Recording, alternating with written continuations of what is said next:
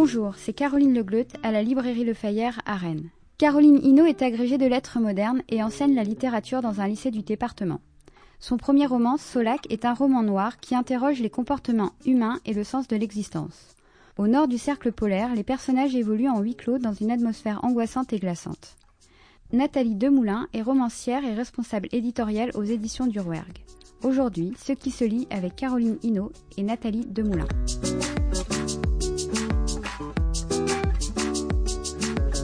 Bonjour et bienvenue dans Ce qui se lit, le podcast de la librairie Le Fayère à Rennes réalisé par Arnaud Vasmer. Des entretiens durant lesquels nous vous proposons d'entendre un auteur et la personne qui l'édite. Aujourd'hui, l'histoire de quatre personnages qui sont euh, ensemble le temps d'un long hiver sur la banquise, un scientifique et trois militaires qui ont comme mission de garder le drapeau national, une jeune recrue et euh, des hommes plus expérimentés. Cette histoire, c'est celle que vous racontez, Caroline Hino. Bonjour. Bonjour.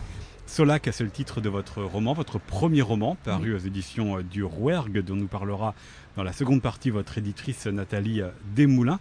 Comment est né ce roman, ce premier roman qui a priori paraît très éloigné euh, de vous, une autrice pour nous raconter ces quatre hommes, ces quatre euh, humains et quelques animaux, euh, même si la frontière entre les humains et les animaux n'est pas si claire que cela dans votre premier roman. Oui, alors il y a eu, je pense, beaucoup de choses à l'origine de ce livre, mais pour dire l'essentiel, je voulais écrire une tragédie, en fait, au départ. J'étais très nourrie de lecture euh, de tragédies euh, classiques et plus récentes, comme Wajdi Mouawad par exemple, qui est un auteur que j'aime beaucoup. Euh, j'avais aussi quand même un sentiment de révolte qui m'habitait pas mal et qui était voilà très présent dans mon écriture ces derniers temps. Et puis tout ça, ça s'est mélangé avec la rencontre avec un autre livre. En fait, tout ça, c'est né de lecture finalement aussi et de, et de rencontres humaines parce que j'ai rencontré le photographe François Lepage au euh, qui a sorti un livre avec son frère Emmanuel Lepage, c'est une très belle BD qui s'appelle La Lune est blanche. Que, Sur la, la, le pôle sud. Voilà, exactement. Alors eux, ils ont eu la chance d'être invités euh, pour aller euh, avec leur regard d'artiste en fait suivre une équipe de scientifiques. donc là, c'est en Antarctique, hein, pas en Arctique. Et donc je rencontre ce photographe à l'occasion d'un projet avec des lycéens. Et vraiment, euh, oui, parce que je suis enseignante euh, de français au lycée. Et euh, au, au, cours de cette rencontre, euh, il parle tellement bien de cette banquise. Enfin, j'avais déjà beaucoup aimé le livre. Et puis, euh, je pense que cette façon d'entendre l'intensité qui existe sur la banquise, enfin, d'une manière générale, sur un territoire où on est très très vite dans une esthétique de la survie, je, je sais pas, ça m'a vraiment traversé. Je me suis dit non, mais il faut absolument plonger des personnages. Donc moi, j'avais déjà une idée quand même qui est en train de se former d'un scénario presque tragique et euh, avec des personnages en huis clos. Et je me suis dit, ben, il faut ce lieu euh, épuré, dégraissé de tout, euh, loin, loin des institutions humaines et voilà, de tout ce qui nous tient humain. Mais vous n'aviez pas d'autres relations à ce lieu qu'un lieu inventé. Hein. Solac, c'est une presqu'île, mais on imagine avec les noms Piotr et autres qu'on est plutôt du côté de la Russie à peu près. C'est pas très grave si on se trompe de quelques kilomètres pour la, la géographie. C'est un lieu fantasmé, lieu imaginaire, mais lieu en même temps réel. C'est ça. En fait, c'est un mélange des deux, c'est-à-dire que je voulais qu'il y ait un ancrage réaliste. Hein, c'est absolument pas un livre fantastique, donc je me suis quand même documenté, mais vraiment à minima, euh, sur la faune, la flore, euh, comment se forme la banquise, parce que j'y connais rien. Je n'y suis jamais allée, euh, ni au nord ni au sud. Donc vraiment, c'est uniquement un travail là pour le coup de l'imaginaire, du langage en fait. Surtout pour moi, c'était vraiment ça l'enjeu. Et donc un peu de documentation, mais vraiment presque. J'avais très très peur que la documentation parasite l'écriture. J'avais aucune prétention ethnographique de savoir, enfin voilà, particulier sur un territoire. D'où aussi le fait que je ne situe pas l'histoire euh, dans un pays particulier, même s'il y a des consonances slaves, euh, etc. Évidemment, oui de ce monde-là, du Grand Nord, ou de ce monde des hommes, puisque ce sont mm. des, hommes masculins qui sont là-bas, lequel des deux fut le plus exotique à inventer pour vous, Caroline ah, Oh là là, c'est une alors exotique, je sais pas si c'est le mot. Euh, à chaque fois, il y a eu plutôt une jubilation. Il y a une jubilation et d'inventer les deux, hein, vraiment, et, euh, parce que finalement, c'est deux territoires étrangers. Euh, c'est pas rien, c'est des hommes et la question de la virilité, elle se pose aussi. Exactement, voilà, c'est tout à fait ça. C'est vraiment interroger la virilité, interroger, pour moi, certains codes virilistes qui sont, euh, je pense, une entrave et qui cadenassent aussi certains hommes, en fait, euh, parce que, bon, voilà, notamment c'est un personnage militaire dans le livre, mais pas seulement. Et donc oui, ce sont des territoires étrangers. En fait, c'est une alternative autant la nature que être un corps d'homme, puisque moi j'ai un corps de femme. Et je trouvais ça passionnant d'explorer ça par l'écriture, justement, et de pouvoir essayer de rendre quelque chose vivant, véritable, enfin d'en faire entendre vraiment la pulsation euh, uniquement à travers le travail du langage. Non, c'était vraiment une gageure, quoi. Mm, mm. Alors Solac euh, raconte euh, quatre personnages qui sont loin du reste de l'humanité. Hein. Ils sont même pas à la marge. On a l'impression qu'ils sont au-delà de la marge. Mm. Et ça y revient, ça revient à plusieurs reprises. Hein, cet isolement, l'environnement qui est le, leur hostile aux, humains. Piotr, qui est le personnage principal, puisque c'est celui qui, qui raconte l'histoire, dit être même hors de la communauté des hommes. Pourquoi cela vous a aussi intéressé, outre cette dimension-là? La question du masculin, de la virilité, la question du grand norme, mais aussi cette question de, l'isolement, cette question d'être très loin de tout. Et d'ailleurs, il y en a un qui se blesse et ne pourra pas recevoir de secours de l'extérieur, enfin qui se débrouille entre eux parce que le climat est tellement hostile qu'aucun hélicoptère ne peut arriver jusqu'à eux durant euh, cette grande nuit euh, qui est l'hiver polaire. Oui, alors bah, en fait, c'était presque ce qui m'intéressait le plus, c'est-à-dire cette, euh, ce huis clos permis par l'isolement, par donc ce que je disais, la survie. je trouve que c'était le moyen d'aller questionner au plus près. Hein, j'ai dit à l'os, mais c'est vrai. Je voulais vraiment aller un peu au trognon de ce qui reste d'humanité en nous quand plus rien autour de nous n'est là pour nous rappeler justement euh, euh, ce qui nous rend hommes, enfin humains, hein, là vraiment euh, le genre humain. Et donc très très très facilement en fait quand vous mettez des personnages, c'était très expérimental. Vous les mettez sans qu'on, il n'y a pas de justice, il n'y a pas d'école, il n'y a pas d'institution, il n'y a pas d'altérité autre que trois autres personnages autour de soi. Donc y a juste au début, on commence en août, il y a le ravitaillement, il y a le ravitaillement. et c'est le seul lien avec l'humanité. Exactement, voilà. Et vraiment, quand on quitte le ravitaillement, on quitte l'humanité. Ah, tout à fait, c'est vraiment un détachement. Alors je voulais quand même, j'ai volontairement placé ces, personnages sur une presqu'île. Je, alors bon, c'était dans ma tête, c'était aussi un petit hommage à Grac, euh, qui est un auteur que j'aime beaucoup, et un livre que j'aime beaucoup, La presqu'île. Et donc je voulais qu'il y ait un, lien infime mais présent. Je voulais que la coupure soit pas totalement nette et qu'il y ait une possibilité, même fantasmée, même imaginaire, d'être relié au monde de, euh, des humains. Et puis le personnage principal, le narrateur, il euh, on sent qu'il digère sa misanthropie. Ça fait 20 ans qu'il est là sur, sur cette presqu'île et euh, il se questionne lui-même en fait sur sa propre humanité, ce qui euh, euh, il est dégoûté finalement par l'espèce humaine, hein, par les atrocités qu'on perpétue chaque jour. Auquel il a contribué auquel aussi. il a contribué aussi. Et donc en fait, justement, moi j'aime beaucoup l'ambivalence. Enfin c'est ça qui me passionne complètement. Je pense que la nature humaine, s'il y en a une en tout cas, est absolument ambivalente. Et donc ça permettait d'interroger ça. Quand je disais dégraisser, c'était vraiment l'idée. Euh, ils sont seuls face à eux-mêmes. Il y a un double face-à-face, quoi. Il y a, le face-à-face avec soi-même qui est peut-être le plus dur, en fait, le plus exigeant, parce qu'ils descendent très, très, loin, très, très loin au fond d'eux-mêmes et au fond de leur solitude. Et puis le face-à-face avec les autres, euh, dans cette cohabitation forcée qui est très vite insupportable. Donc ça posait vraiment la question, enfin, l'enfer c'est les autres, euh, oui, voilà, huis clos. En fait, j'y ai pas pensé hein, au départ. Hein. C'est seulement maintenant que, a posteriori, que je m'en suis rendu compte de cette euh, de, de, de, à quel point ça les plaçait dans la difficulté dans, de, de notre euh, voilà insociable sociabilité. Mais vraiment, c'est exactement ça qui est posé, oui. Mm. Parce que l'isolement, ils y sont pas euh, pour les mêmes raisons. C'est-à-dire qu'il y a effectivement ce personnage de Piotr qui est là depuis une vingtaine d'années, qui est le plus âgé, le chef de la mission étrange mission, hein, qui est celle de conserver, un drapeau, qui dit à un moment un drapeau sur euh, sur un mm. bloc de, de glace. Oui. mais lui, il dit à un moment, en tout cas, que c'était un isolement volontaire. Il y a un autre soldat qui lui qui est beaucoup plus bestial, beaucoup plus animal, qui est le, le chasseur, qui lui un peu en bannissement de la communauté euh, des hommes depuis cinq années. Il y a un scientifique qui est là, qui euh, est là, qui est, qui est dénommé le, le Grizzly, euh, qui a voilà, qui fait sa dernière mission ces derniers mois sur place, qui lui vraiment pour un intérêt scientifique. Et d'ailleurs, vous avez choisi de situer ce roman non pas aujourd'hui, mais à la fin du XXe siècle. Il le dit, c'est à une époque où peu de monde encore s'intéresse à, ce qui se passe. Voilà, la climatologie. De, naître, oui. Et puis il y a une jeune recrue qui arrive lors du ravitaillement, qui vient remplacer un homme qui s'est suicidé sur euh, cette euh, mission et euh, qui a visiblement précipitamment, en tous les cas, quitté le, le monde des hommes. On ne sait pas trop pendant longtemps ce qu'il fait ici. C'est aussi ça qui est important justement dans cette, la relation de ces personnages, c'est qu'ils n'y sont pas là pour les mêmes raisons et du coup ils ne s'acclimatent pas de la même manière à cet isolement, Caroline Hino Oui, tout à fait. Il y avait une tension. De toute manière, je voulais que ce soit un livre tout en tension. Donc chacun a des tensions déjà avec sa propre histoire. Enfin voilà, il euh, joue un rôle actif dans sa propre survie, je pense psychique et physique. Et puis en plus, il y a la tension qui s'installe entre eux, euh, justement à cause de ces euh, différents tempéraments que vous avez très bien décrits, avec avec ce que chacun, j'allais dire, trimballe en fait de lui-même, tout son passé, ses fantômes peut-être encore un peu d'illusion pour certains. Je voulais quand même que ce soit pas trop caricatural. Donc chacun a ses ambivalences. Même le chasseur abominable qui incarne quand même beaucoup de choses que j'exècre. Il faut quand même le reconnaître. Ah bah autant les autres, on les comprend, on est avec eux. Lui, on a du mal. Lui, on a du mal, et en même temps, les rares fois, enfin, il peut être parfois un tout petit peu quand il arrive à parler de certaines choses, quand il accède enfin au langage, il arrive à dire des choses qui peuvent être belles, mais qui sont, qui très vite retombent dans l'horreur. Mais ce que je voulais, en tout cas, c'est que chaque personnage ait ses ambivalences. Même le, le narrateur, en fait, je ne savais moi-même pas s'il était positif ou négatif. En fait, il a une espèce de, à la fois de misanthropie, mais en même temps, il, il, peut s'avérer sans doute attachant. Enfin, je ne sais pas. Moi, c'est quelqu'un que j'aime beaucoup malgré tous ses défauts. Et, et puis ce militaire mutique qui arrive, ce jeune soldat, tout en tension.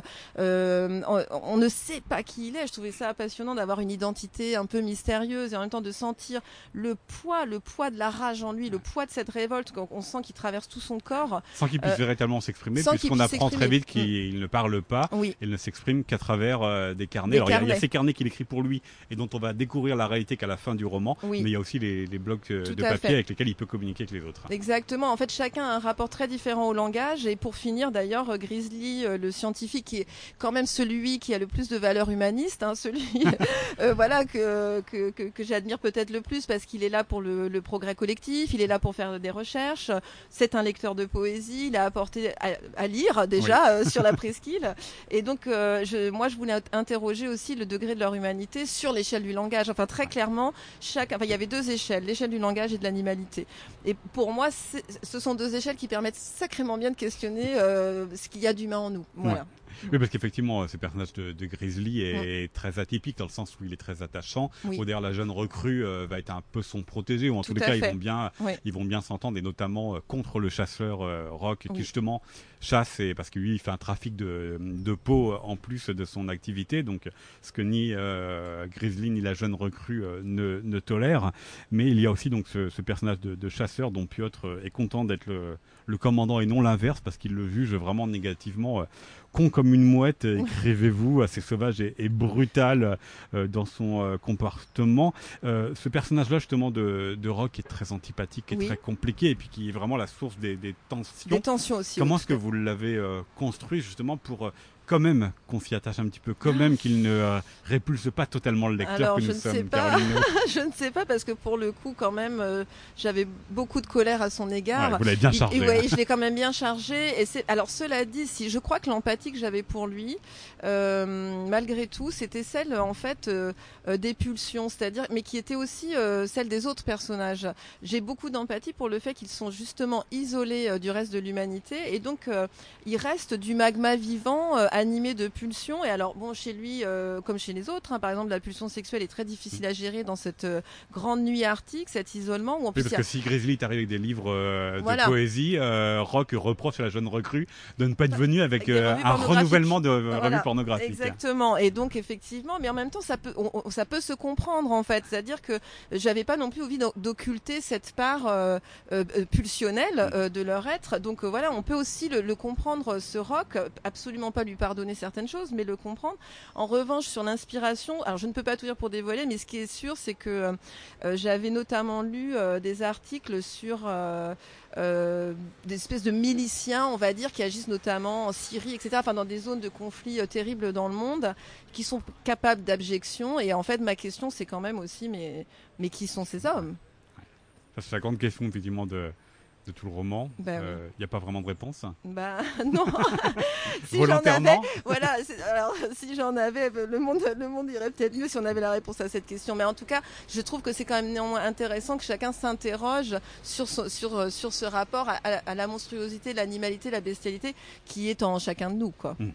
Et vous l'avez euh, situé dans une espèce de, de purgatoire, parce que c'est aussi un livre sur le temps, un livre sur le, le passage, finalement, ça, le passage des, des saisons et ce temps assez long, surtout celui de la, la grande nuit, où euh, euh, tous les repères, évidemment, habituels se sont effacés, ils sont loin de, de tout le monde, et la manière dont vous racontez, c'est que ce sont des activités assez routinières qu'ils ont, ils, se- ils prennent énormément le, le thé dans votre livre, mais parce que c'est aussi un repère temporel, Tout fait. simplement.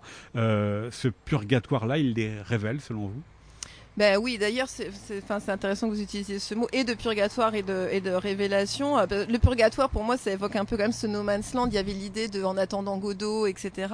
On a vraiment l'impression qu'ils sont, euh, ils sont confrontés à l'absurde avec un grand A, quoi. C'est vrai, il y a vraiment cette idée-là. Donc, c'est le temps qui s'écoule et qui est, qui devient physique. Hein. D'ailleurs, à un moment, c'est ce que j'écris. Le temps coule dans leurs veines, vraiment.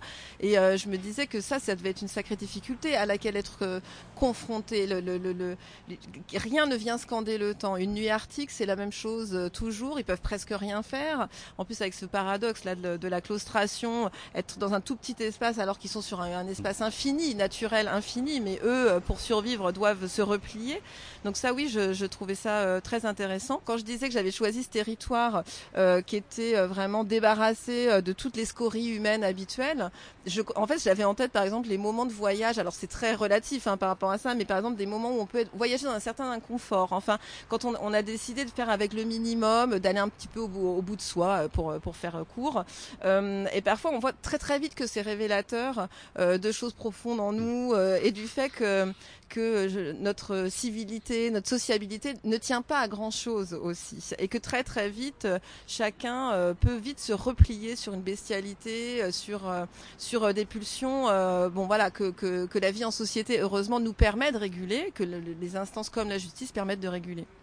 Alors vous avez euh, écrit euh, ce roman qui est assez court, euh, Caroline Slack aux éditions du Rouergue, avec un enjeu justement aussi sur le langage. Vous avez parlé du langage des différents membres de cette mission, du Grizzly extrêmement bavard dès qu'il est passionné, à la jeune recrue totalement muette. Mais ça fait aussi un, un, défi pour vous de les faire entendre, de les raconter, de mettre en mots ce qu'ils sont dans cet univers-là? Oui, alors un défi, mais bon là encore un immense plaisir. Hein. c'est-à-dire qu'il a, c'est un flux de conscience. C'est-à-dire qu'il y a quand même qu'un seul personnage qui parle. Donc à partir du moment où c'est, j'ai trouvé cette voix de Piotr, euh, ce qui n'a pas été euh, évident au départ. Je pas est-ce que tous parleraient? Est-ce qu'on aurait chaque point de vue, etc. Et puis en fait, une fois que, que j'ai trouvé son, son, son, oralité, sa voix, sa, voilà, sa pulsation, euh, je l'ai déjà dit, mais c'était comme trouver une veine et puis après ça coulait. quoi. Il y avait quelque chose d'infiniment jubilatoire à, l'entendre parler quoi, à, travers euh, mes mots. J'avais vraiment l'impression que je, je, savais qui était ce personnage et que je pensais comme lui à la fois à travers un langage qui était euh, très cru, très vulgaire par moment, et puis euh, par moment traversé de fulgurance poétique. Donc il a cette espèce de, de, de, de singularité. De en fait, c'était cette singularité qui m'intéressait totalement. Euh, L'invention de ce langage à mi-chemin entre euh, l'horreur, le vulgaire, le, le, trivial, et puis cette manière extrêmement imagée de penser le monde. Mm. Alors dans ces podcasts, nous nous intéressons aussi à la relation qu'entretiennent les, auteurs et les autrices avec euh, les personnes qui l'éditent. Ici, Nathalie euh, Desmoulins qui vous édite aux éditions du Rouergue.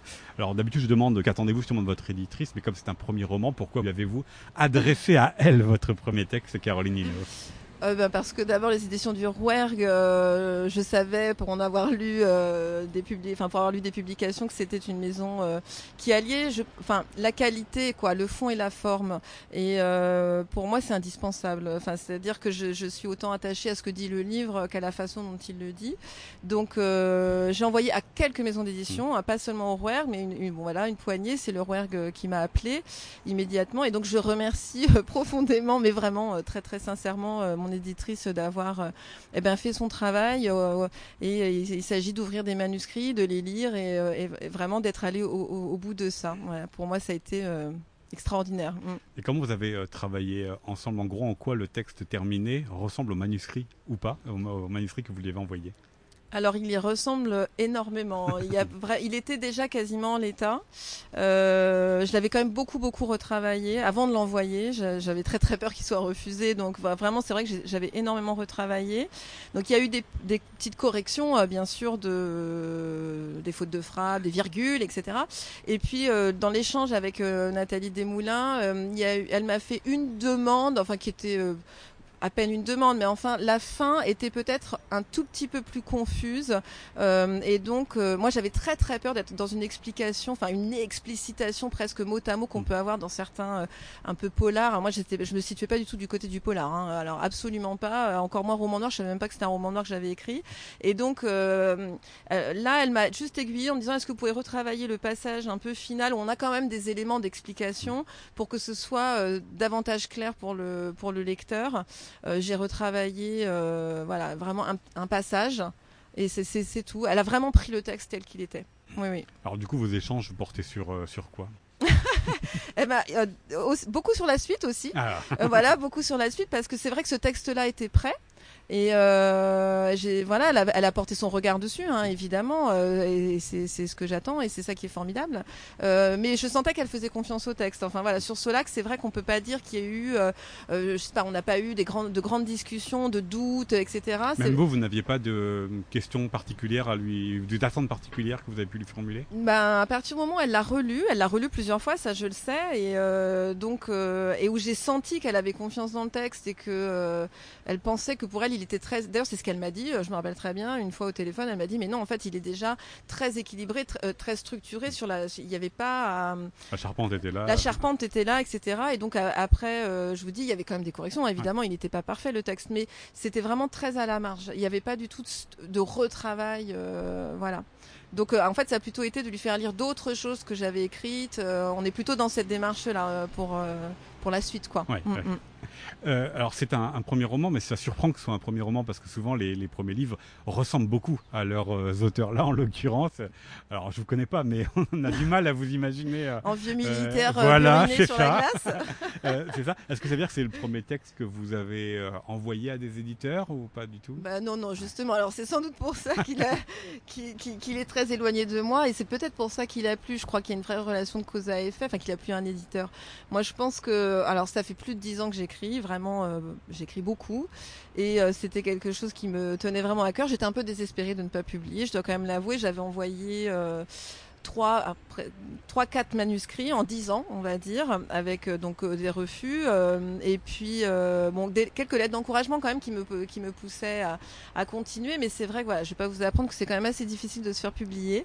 Et donc, on va dire, je me suis accrochée. Et en même temps, je pense qu'à chaque refus euh, bon, il y a toujours de la déception évidemment, mais euh, je pense que j'y ai gagné en exigence encore davantage sur euh, épurer le texte, de, en fait de tous les écueils sans doute peut-être du débutant. Ça vous a pas complètement découragé au contraire Ah non, alors pas du tout. Non, mais après moi je suis vraiment une tenace, hein, donc je vraiment, vous voyez la férocité du livre, elle vient quand même de quelque part, et donc non non, mais en fait c'était même pas ça, c'est que de toute manière ça me déborde. Enfin je veux dire je je ne me vois pas ne pas écrire. Euh, bien sûr que c'est déprimant. Au bout d'un moment, vous n'êtes pas publié. Bon, euh, ça, ça, vous coûte, ça vous prend du temps dans votre existence. Euh, bon, vous dites pour, tout ça pour rien, uniquement pour le plaisir d'écrire, ce qui est déjà beaucoup, mais voilà. Et, et en même temps, je me voyais pas faire autre chose. Donc y a, voilà, on continue et on continue en apprenant et en se disant, bah, sans doute qu'il faut je pense qu'il faut prendre un détour pour. On revient à soi sans doute, mais euh, être trop proche de soi, trop nourrir peut-être de ces. Enfin, sans passer par un filtre, mais un sacré filtre quoi, euh, qui vient épurer de, de, de, vos propres angoisses, vos propres névroses, vos propres tout ça. Euh, ben, je pense qu'effectivement on, on colle peut-être trop à soi, alors que là euh, j'y ai mis quand même beaucoup de moi en fait, euh, l'air de rien, euh, l'air de rien. Mais euh, je crois que le travail du langage, c'est ce qui sauve. C'était la, la, la, dimension stylistique, le travailler la, langue. en fait, c'était ça qui me passionnait. Et chaque refus m'a obligé à aller plus loin, je pense, dans, dans ce travail-là. Vous avez dit, Karine Hino, qu'avec votre mm. éditrice Nathalie Desmoulins, vous parlez notamment de la suite. Oui. Moi, je ne vais pas trop vous interroger sur les livres à venir parce que c'est un peu question bateau, mais plutôt sur la correspondance entre vos textes et la maison d'édition Rouergue. Mm. Ça veut dire que vous avez euh, l'impression aussi que dans cette maison-là, vos textes reflètent ce qu'est l'identité de cette maison? Alors oui, et puis alors, euh, ce que je trouve merveilleux dans cette maison, c'est euh, la liberté en fait qui m'est euh, déjà, je le sens en fait promise puisque ce livre-là est sorti dans la collection Rouergue Noir, ce qui donc ce que je vous disais m'avait un peu surprise au départ puisque moi je j'avais pas du tout pensé, je suis pas particulièrement lectrice de romans noirs, de polar, donc j'avais très très peur de pas correspondre a priori aux attentes du genre, etc. Et donc là pour le coup travail de, de, de l'éditrice de me rassurer en me disant mais si si c'est vrai que ça fonctionne bien et je et, maintenant je vois en quoi ça correspond. Et puis euh, le prochain livre, ça je peux quand même déjà vous dire parce qu'il sortira très rapproché parce ah. qu'il est très très différent. Il est mais vraiment euh, aux antipodes, euh, puisque c'est un récit, c'est un travail. Alors là, je vous disais, il faut aller très loin de soi. Bah là, je reviens vraiment à moi, mais pareil, en, essayant de travailler le langage sur la question du corps, de, de, la grossesse et de l'incarnation.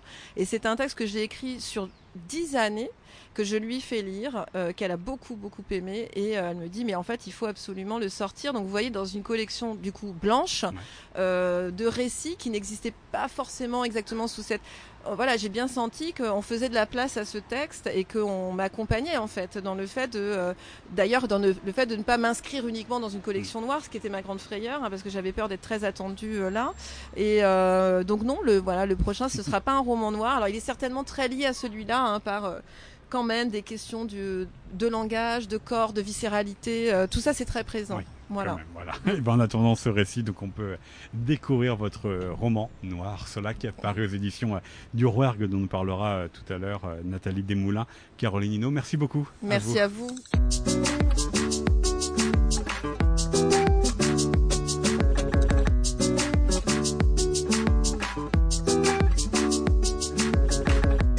Suivons cet épisode de Ce qui se lit en votre compagnie à Nathalie Desmoulins. Bonjour. Bonjour. C'est vous qui publiez le roman de Caroline Hino euh, Solac aux éditions du Rouergue. Vous y êtes la responsable éditoriale. Nous venons euh, de l'entendre nous parler de cette histoire qui se situe dans un grand nord euh, imaginaire avec ces quatre personnages qui sont bloqués sur la, la, banquise par choix ou par contrainte. Et elle nous a également parlé de la relation qu'elle entretient avec vous. Comment est-ce qu'elle a construit ce livre, bâti ce livre avec euh, vous. C'est un premier roman et ça arrive encore aujourd'hui. On s'en aperçoit d'ailleurs dans plusieurs des podcasts. C'est un premier roman envoyé par la poste. Est-ce que vous vous souvenez, Nathalie Desmoulins, le, jour où vous l'avez découvert et vous êtes dit, ça, c'est un roman que je peux éditer euh, au Rouergue. Ben, je m'en souviens très bien. Euh, c'est moi qui dépote les manuscrits que nous recevons au Rouergue entre 10 à 15 par jour. Et, euh, et, ce texte, bah, je l'ai remarqué tout de suite, c'est-à-dire à peine sorti de l'enveloppe, je l'ai vraiment mis de côté tout de suite. Je me suis dit, celui-là, il faut le lire. Je l'ai lu d'ailleurs dans la journée. Euh, et je l'ai relu le lendemain matin pour être sûr, parce que c'est quand même euh, voilà. Donc j'étais emportée à la fois par la, la qualité de l'écriture, la singularité euh, même de l'écriture. Il y a une vraie personnalité dans ce dans ce texte. Euh, il y a une intrigue extrêmement tendue c'est un, c'est un livre euh, duquel euh, on se dégage pas en fait, qu'on lit d'un trait, parce qu'on on, on est emporté euh, par la voix du narrateur et par ce qui se passe. Donc ça a été un espèce de coup de foudre en fait, tout simplement, on peut le dire. Et vous avez su tout de suite que voilà, il y avait matière à, à, être publié chez vous. Il y avait tous les éléments étaient là pour pour coller au Rouergue et coller à vos goûts, à vous, Nathalie Desmoulins tous les éléments étaient là, c'est-à-dire euh, ce qu'on cherche dans Wergue Noir, euh, c'est des, des, auteurs, c'est donc des écritures. On est, on est vraiment centré, on, on sort en particulier presque uniquement maintenant des auteurs français. Et donc euh, oui, il y avait, il y avait toutes les qualités, mais c'est vrai que c'est un livre qui aurait pu aussi sortir dans une collection de littérature blanche. D'ailleurs, ça, est vraiment... ça a surpris Caroline Hino qui ne s'attendait pas, elle, à ce qu'elle soit publiée dans une collection noire? Ouais, Absolument. Ça, ça, l'a un peu surpris, mais, mais elle se prête maintenant assez bien euh, à, ce, à, ce genre qui est très ouvert hein, en réalité. Euh, mais c'est vrai que c'est pas un roman policier, mais pour le coup, c'est un, un roman noir. Et c'est exactement ce qu'on fait dans Rouergue Noir. On fait quelques romans policiers, mais on fait surtout du roman noir. Voilà. Alors, elle nous a aussi raconté, euh, Caroline No, la manière dont vous avez travaillé euh, ensemble, tout en nous disant bah, qu'il y avait finalement assez peu de travail à, faire sur le manuscrit. Quel fut, de votre point de vue, euh, Nathalie Desmoulins, le, la manière dont vous avez travaillé avec elle sur ce texte, puisque le manuscrit était presque le livre publié? Oui, il y a eu quasiment rien. Des, des tout petits détails, mais vraiment minuscule. C'est un livre, c'est assez rare, surtout pour un premier roman. En général, il y a quand même du travail, ce qui est normal. Mais là, en l'occurrence, le livre, il est arrivé, je sais pas, c'est comme Athéna qui sort euh, de, de, de, la tête de Jupiter, là, toute formée, toute parfaite. Et, euh, et le texte, il est, il est arrivé euh, impeccable. Franchement, euh, je, je, me suis dit, faut pas l'abîmer, faut, faut pas aller plus. Faut, faut, les développements sont bons, euh, le rythme il est intense. c'est un roman assez bref, mais d'une très grande, oui, d'une très grande densité. Non, c'est exceptionnel, un roman qui, qui, qui, est publié comme ça tel qu'il arrive. alors vous, c'est assez merveilleux. C'est merveilleux de le lire. Mais alors vous, du coup, quel était le travail que vous aviez à faire? Alors à part ce qu'elle nous a dit, un, une demande de, de retravail de la fin pour une meilleure euh, lisibilité, mais en dehors de cela, quel fut votre travail puisque vous n'avez pas eu à, à, proposer une autre architecture pour le livre, ni avoir quelques détails ici ou là pour euh, pour l'améliorer. Qu'est-ce que qu'est-ce que vous avez fait Alors c'est l'autre partie. Alors le travail d'éditeur, il est complexe. Il y a effectivement le travail sur le texte avec un, avec l'auteur qui, est, qui peut être un travail de longue haleine ou voilà. Mais c'est après, c'est la construction de l'œuvre de l'auteur et la manière dont on va lui faire une place en librairie. Donc la première euh, décision que, que, que j'ai prise, c'était de le mettre dans notre collection Rouergue Noir et pas dans notre collection littérature générale La Brune. Donc ça, c'était une première décision. Et ensuite, le travail, eh ben, c'est euh, ce travail de, de, de, de diffusion, c'est-à-dire comment est-ce qu'on va parler du livre, Comment euh, est-ce qu'il va être placé en librairie euh, On travaille, c'est un, travail très collectif l'édition, et c'est peut-être souvent cette dimension qui échappe aux lecteurs qui ne connaissent pas ce milieu. Il y a énormément de gens qui travaillent sur un livre. Donc il y a, l'éditeur, il y a le fabricant, donc on a donné aussi la forme au livre, la couverture, etc. Tout ça, ça s'est fabriqué euh, autour de, mon travail. Et ensuite, il y a le travail que, j'ai fait avec le reste de l'équipe du ROEG sur la diffusion, la présentation du livre, à la fois à une équipe commerciale, à des libraires. On, fait des rencontres où on présente nos livres. Donc, on, on, cherche pour chaque livre à lui donner, lui trouver la place dont il a besoin en librairie. Et on a aussi, bien sûr, un travail au niveau de la presse avec une, attachée de presse, donc tout ce travail, il fait partie aussi d'un ensemble. Bon, puis on a fait du, on a fait travail de correction, enfin du travail très précis sur le texte. Donc en fait, le travail d'éditeur, il y a beaucoup de travail sur le texte. C'est vrai qu'on, voilà. Après, il y a le suivi du travail de l'auteur, c'est-à-dire qu'on continue à travailler ensemble. Bon, pour le coup, avec Caroline, ça va s'échapper très vite du, du, du domaine du noir parce que elle a d'autres choses à écrire, à, dire, à transmettre.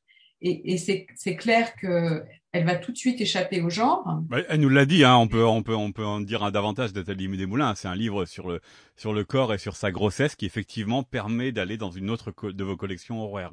Voilà, dès janvier, on sort un, un texte, un superbe texte de, de, de Caroline, qui est donc qui, s'appelle Incarna, Fragment de grossesse, qui est un, donc un livre sur toutes les transformations qu'une femme traverse pendant une grossesse, et de tous les enjeux aussi qui sont mobilisés par cette grossesse au niveau social, au niveau politique, au niveau symbolique. C'est un texte très fort qui est nourri par, des, par les sciences sociales, mais qui a un, un vrai récit très incarné. Ce qui est très intéressant avec Caroline, d'abord, c'est la qualité de sa pensée. C'est quelqu'un qui a une pensée qui est très claire, euh, qui est très analytique aussi, puis il y a une belle, voilà, il y a une écriture qui a une force qui s'impose, une, qualité dans l'énonciation. C'est vraiment une, je pense qu'elle a un, très bel avenir devant elle. Il faut, et là, ce qui est très chouette avec euh, avec euh, ce lac, c'est que tout de suite il y a eu un très bon repérage des libraires. C'est un livre qui se vend bien, qu'on a déjà réimprimé, qui vient d'avoir un premier prix. Donc, elle, a une belle carrière là qui, qui s'ouvre. Elle a déjà trouvé euh, une audience et, et j'espère que cette audience ne va cesser de croître, puisque c'est aussi ça notre, notre envie quand on est éditeur. C'est que tout le monde le lise, son livre. Évidemment, évidemment. Euh, je voudrais revenir sur euh, une des choses que vous avez dites et puis dont on a parlé avec euh, Caroline Huneau à propos de Solac, c'est que Nathalie Desmoulins, vous avez fait le choix qu'il soit dans une collection noire. Donc vous avez raconté les personnes qui vont travailler sur un livre. Mais en quoi avoir choisi de le diffuser et de le publier dans une collection noire change la manière, alors soit de le porter, soit de le lire, soit de le raconter euh, par rapport à si euh, un livre publié dans une autre collection. Parce que le noir et les autres collections, c'est bon, les publics s'imbriquent évidemment, mais il y a quand même euh, un lectorat spécifique pour ce, ce genre-là. Oui, il y a vraiment. Alors d'abord, c'est pas les mêmes libraires dans les librairies en général. Enfin, souvent, il y a plusieurs libraires, hein, deux ou trois, parfois beaucoup dans les grosses librairies. Mais donc, il y a des librairies qui sont vraiment spécialisées sur, sur tel type de, de, livres. Et, souvent, il y a un libraire qui s'intéresse particulièrement au, au, polar, à la littérature noire. Donc, c'est pas les mêmes libraires. Il y a un public, alors, il y a un public captif du noir qui vraiment euh, va en librairie pour ce rayon, même si euh, y a d'autres lecteurs qui ont envie parfois de, de prendre un livre. Et puis, il y a un réseau de festivals. C'est vrai que ça, c'est la particularité du polar. C'est qu'il y a un magnifique réseau de, festivals de, très grande qualité, de très grande tenue. Et que du coup, il y a un auditoire particulier. Euh, donc, euh, Caroline, elle a beaucoup d'invitations dans des festivals de qualité. Elle a été reçue à Frontignan. Elle a été reçue à Linoir, où elle a donc reçu le, prix Claude Mesplède. Elle va être à Toulouse Polar du Sud. Elle va être à Villeneuve-les-Avignon. Elle va être à Lamballe. Elle a beaucoup, beaucoup d'invitations. Et c'est un, voilà, ce sont des festivals qui sont très bien organisés, où il y a des rencontres, où il y a des gens qui, il y a vraiment un public particulier. Et ça, ça donne un écho à son livre qui est singulier, qui est effectivement, je pense, euh, plus net que si on l'avait sorti dans une collection de littérature générale où euh, bah, la concurrence est différente en fait.